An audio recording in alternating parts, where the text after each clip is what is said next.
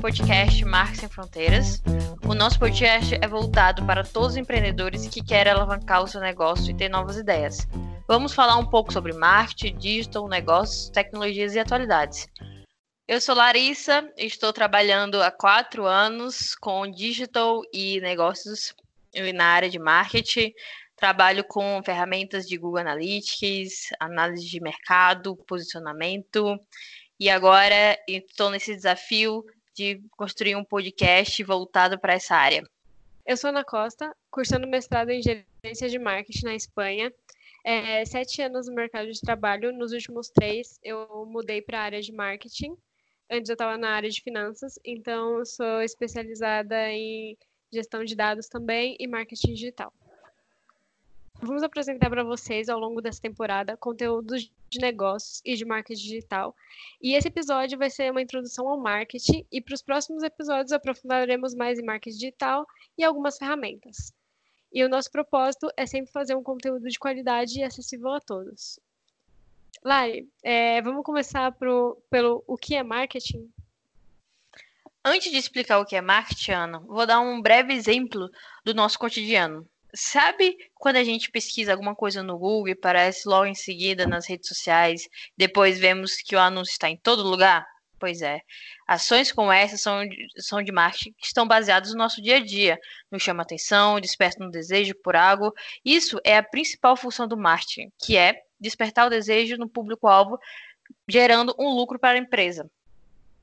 E, e, é bom falar que o marketing não é apenas de curto prazo, né? Como vendas ou uma propaganda. Lógico que ele pensa no curto prazo, mas também é construir um relacionamento de médio e longo prazo. É pensar quem é você antes, quem é a sua empresa, quem é o seu produto, aonde ele está inserido no mercado e para quem você vai vender. Então, principalmente, você tem que saber como sua empresa vai falar com seu público e quem é seu público. Você tem que definir muito bem com quem você vai falar, porque é muito difícil uma empresa falar com todo mundo, né? Tirando Coca-Cola e McDonald's, que basicamente quem é o consumidor é todo mundo, o resto das empresas elas precisam ter um nicho de mercado e tentar se diferenciar dos concorrentes de acordo com isso. Então, tem, tem vários, várias empresas que talvez vendam quase a mesma coisa, mas elas falam com o público de forma diferente e seus produtos têm valores diferentes, né? E antes de pensar em marketing para sua empresa, seja da forma digital ou não, é necessário pensar muito bem nessa imagem de marca e em quais os meios você vai comunicar com o seu público-alvo porque tem diversos públicos, tanto se você seu público é mais jovem, então é bom você ver. Vamos conversar com eles por redes sociais e Instagram, comunicar, sei lá, com, por meio de memes, coisas que o jovem fala e da forma que os jovens se comunicam, né? E se seu público é, por exemplo, a terceira idade, você tem que ver que, por exemplo, estar em redes sociais, no Instagram, não é bem o local onde você vai encontrar eles. Talvez você tem que fazer propaganda na TV ou físico mesmo, né? Porque é como eles consomem. Bom, começando com a imagem de marca que está associado a todo lugar que a gente vê, tanto no Instagram como nas redes sociais, é, é preciso definir quem é a sua empresa, qual é a diferença dela perante os concorrentes vai ser descolada ou mais formal?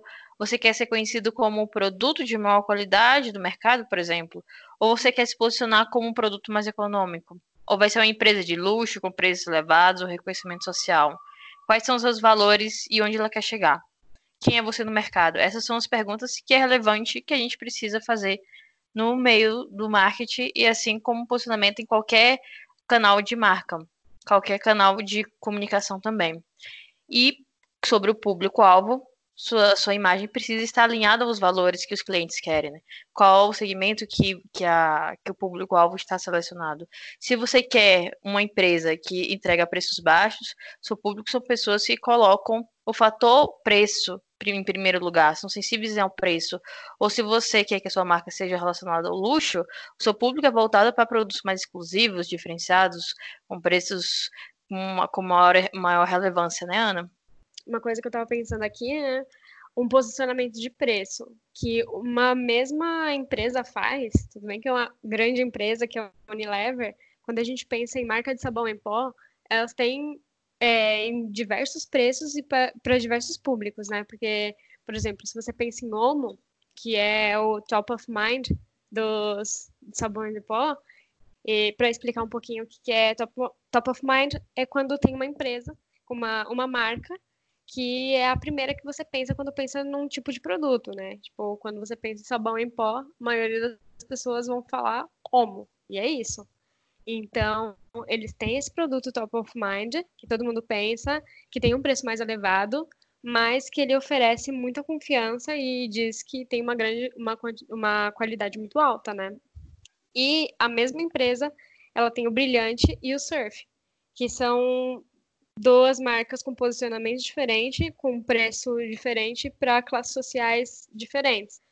São concorrentes, mas se, se alguém só procura um preço baixo, ela vai pegar o surf, o brilhante, enquanto a outra, se quer uma, um, uma marca que confia, nem vai pensar que o Omo é mais caro, porque ela realmente confia naquela marca.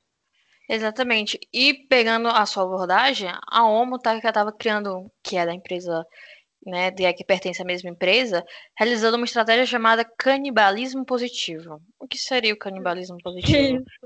O que, que seria isso? Seria transferir o público do surf ou do brilhante pro, pro o homo, que é um pouco mais caro, mas que pertence a um, a um, pertence a um market share maior. Exemplo, o que seria market share? Seria, gente, participação de mercado. Então, o homo possui 46% com essa estratégia de canibalismo positivo, entre aspas, seria mais 50% do mercado de sabão em pó, seria do homo. Então, ao invés de eu ter uma divisão é, igualitária entre surf, brilhante e homo, por que não pegar quem está no surf e trazer para uma marca, para homo, que custa um pouco mais, e eu vou lucrar um pouco mais com o homo? Então, assim, eu estou matando um, um, um, produto, mas eu estou gerando maior valor para o homo, que é o produto principal da empresa. Isso, isso é uma parte do segmento. Vamos dar um outro exemplo, que também não é, é, é um outro tipo de público, mas a Chanel. A Chanel também, ela possui um público diferenciado, ela possui uma estratégia de marca ou de posicionamento que não é só luxo, mas em sim relevância de, de exclusividade. Então você tem aquele produto exclusivo. É, são dois produtos que trabalham com marca ambos com públicos diferenciados, mas que estão aí no mercado há um bom tempo. Por exemplo, a Omo está há três gerações, está três fases para posicionar a marca. A Chanel está desde a criadora, que foi a Coco Gabriela Chanel, que está ingressando, que está até hoje no mercado também lutando, lutando, fazendo estratégias inovadoras para o posicionamento de exclusividade que isso ela tem, assim como as marcas de luxo. Sim, é, é bem parecido, apesar de, por exemplo, uma marca de luxo ter um posicionamento super diferente de qualquer produto, né? Porque tem, tem até universidades só para você estudar mercado de luxo, isso é incrível. E porque você não vende o produto em si, né? Você vende status, você vende reconhecimento, vende que é super exclusivo, né? Mas quando você vê um produto também de baixo valor agregado, que é o você vê também que, querendo ou não, ele fez uma marca dele que você não contesta que seja mais. Sim, é mais caro? É, mas você não contesta isso porque tem, tem tanto valor nisso, você confia tanto na empresa que você fala assim: não, tudo bem, eu prefiro pagar mais caro, mas eu tenho certeza que, que vai ser um produto bom. Bom, já que a gente definiu algumas características do produto, como é, escolheu quem é a marca, quem é o seu produto, qual que é as suas características no mercado, né? Escolhemos o público-alvo, quem serão os clientes. A gente falta definir agora onde vamos vender e por, por quais canais faremos o marketing, né? Por onde a gente pode escolher sempre entre online e físico. Vai ser uma loja online, ou se vai ser uma loja física mesmo, de shopping. E enquanto a gente escolhe os canais de marketing de uma empresa, isso já é bem amplo. Tem o marketing físico, que pode ser tanto massivo, de outdoor, de panfleto, o antigo marketing, né, que a gente já conhece faz muito tempo. Tem o de ponto de venda, que é já quando o cliente está na sua loja, você faz o marketing para ele levar o, produto. Pode ser tanto feito por, por meio de promoções lá, de leve 3, pague 2. É, só que você já tá, você já tem o cliente dentro da sua loja e agora você quer que ele consuma mais. E o marketing que a gente vai dar mais, mais ênfase aqui no nosso podcast, que é o marketing digital, que pode Exato. ser tanto um, de redes sociais, como sites, blogs, etc. Isso, vou dar um exemplo de marketing online, Ana. Por exemplo, online, que também é chamado de marketing digital, é tudo que se promove por internet. Seus benefícios são diversos, podem medir resultados, atingir um público mais segmentado, educar seus clientes através de conteúdos, como a gente está fazendo agora, construir um relacionamento com consumidores, ter acesso a algumas informações de seus clientes. Como eu falo de acesso a informações? Seriam dados e que eu pudesse criar um benefício maior para os meus clientes, um anúncio personalizado, uma propaganda personalizada, interagir com eles e criar um relacionamento de marca mais forte e mais próximo, entre muitos outros. Incrível, né? Porque quando só existia um marketing massivo, como TV, outdoor, essas coisas, a gente não conseguia medir. E você também não consegue atingir seu público-alvo, é simplesmente você atira para todo lado e todo mundo vê, todo mundo assiste TV, todo mundo vai ver aquele comercial. Mas quando a gente vai para o marketing online, a gente consegue fazer um trabalho incrível até de perseguir o cliente às vezes, né? Que as pessoas já veem que, ah, vou vou ver aqui um tênis nesse site e depois fica a semana toda vendo tênis em todos os banners na internet, né? Então, você sabe o momento de, você sabe quem é seu cliente, você sabe o momento de compra dele, você sabe o que ele gosta, e além de você saber o que ele gosta, o que ele procurou, você ainda consegue recomendar coisas por meio de tantas tecnologias de dados aí, de ah, beleza, ele ele tá atrás de um tênis, ele comprou um tênis, então ele talvez compre uma meia, talvez ele compre um shorts, muitas coisas assim, né? É incrível o que a gente consegue fazer, né? Essa é a maior diferença entre o marketing físico e o marketing online, né, Ana? Porque antigamente o, mar o marketing, ou o que parecia na TV, era para todos. Hoje, cada cliente é único. Então, cada desejo, cada necessidade de cliente é importante para a empresa e ele se torna como único. O tênis que eu gosto não é o mesmo tênis que, o tênis que você gosta, nem é o mesmo tênis que a minha vizinha gosta.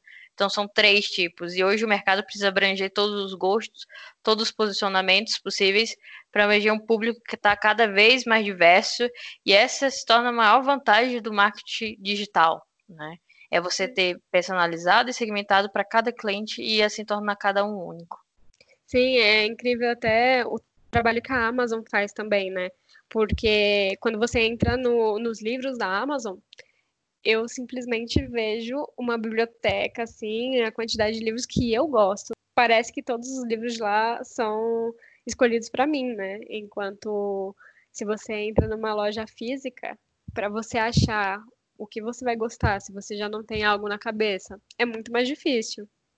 Exato. É. Agora a gente pode ver que isso está se tornando cada vez mais tendência, claro, sem deixar que o marketing físico, né, como a gente vai falar em alguns outros episódios na frente, que inclui eventos, inclui a é, TV e outros canais, deixem de existir, mas acabam sendo mais secundários porque o marketing digital está se tornando o ponto central de estratégia de marca, estratégia de divulgação de qualquer empresa, tanto seja ela micro quanto grande empresa. Sim, não, o marketing massivo ele também tem uma grande importância, né, para reconhecimento de marca, de ah, eu acho que eu vi essa marca na TV, ou eu acho que eu vi essa no outdoor.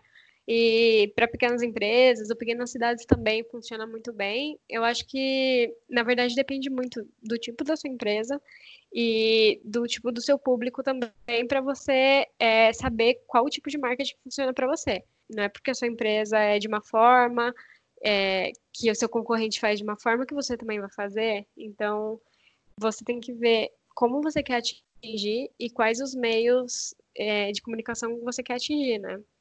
Tem esse negócio também de que vamos falar nos próximos episódios, mas já adiantando um pouco de omnichannel, que é você usar vários, vários canais tanto online quanto offline, misturar, dar uma experiência para o cliente diferente também. É, então, não há um meio melhor ou um meio pior.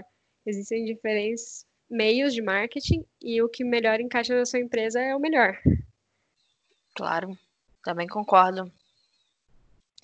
Bom, essa foi a nossa introdução, né, Ana? Fiquem ligados para os próximos episódios. A gente está montando um blog que está na descrição desse podcast. Compartilhe com seus amigos. Espero que vocês tenham gostado e até mais. Até mais, gente. Muito obrigada.